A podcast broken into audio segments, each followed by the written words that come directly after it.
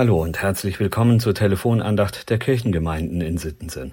Heute ist Mittwoch, der 26. Januar 2022. Schön, dass Sie angerufen haben. Wenn Sie mögen, schlagen Sie doch schon mal Ihr Gesangbuch unter der Nummer 735 auf. Dann können Sie nachher gleich mitsingen.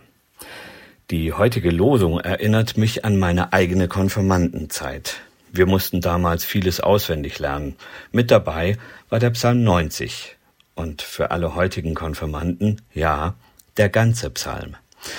Mir hat damals schon geholfen, das Auswendiglernen nicht als eine Last oder bewusste Qual von Jugendlichen zu verstehen.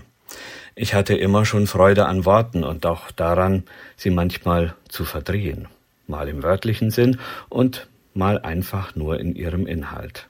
Das hat mir geholfen, die Texte zu verinnerlichen. So sind sie dann auch hängen geblieben. Also, kleiner Tipp für alle, die etwas auswendig lernen müssen, einfach verinnerlichen. Dann kommt es von ganz alleine wieder raus.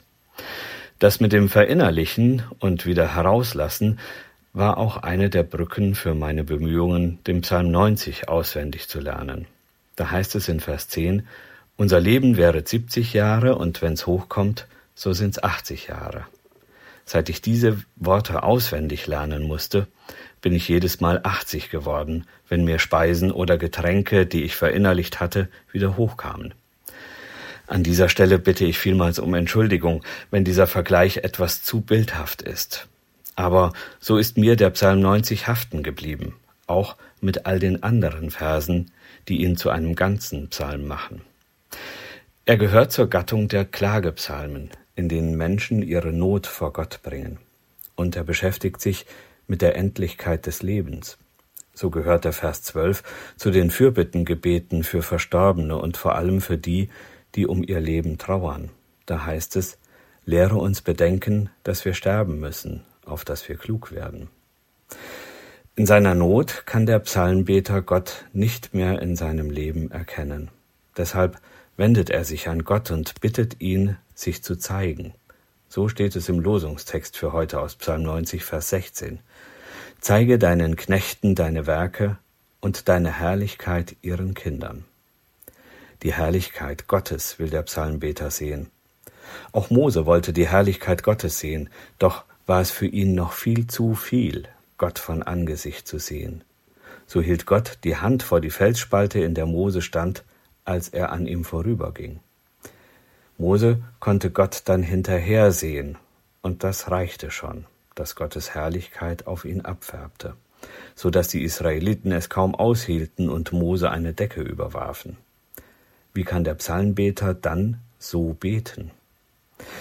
Im Lehrtext aus Johannes 1, Vers 14 finden wir die Antwort Gottes auf die Bitte des Psalmbeters. Da heißt es, das Wort ward Fleisch und wohnte unter uns, und wir sahen seine Herrlichkeit.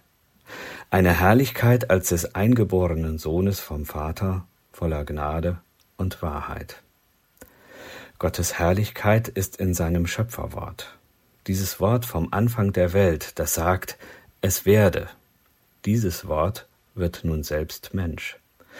Das Unvergängliche gibt sich der Vergänglichkeit hin und führt es zurück in die Unvergänglichkeit.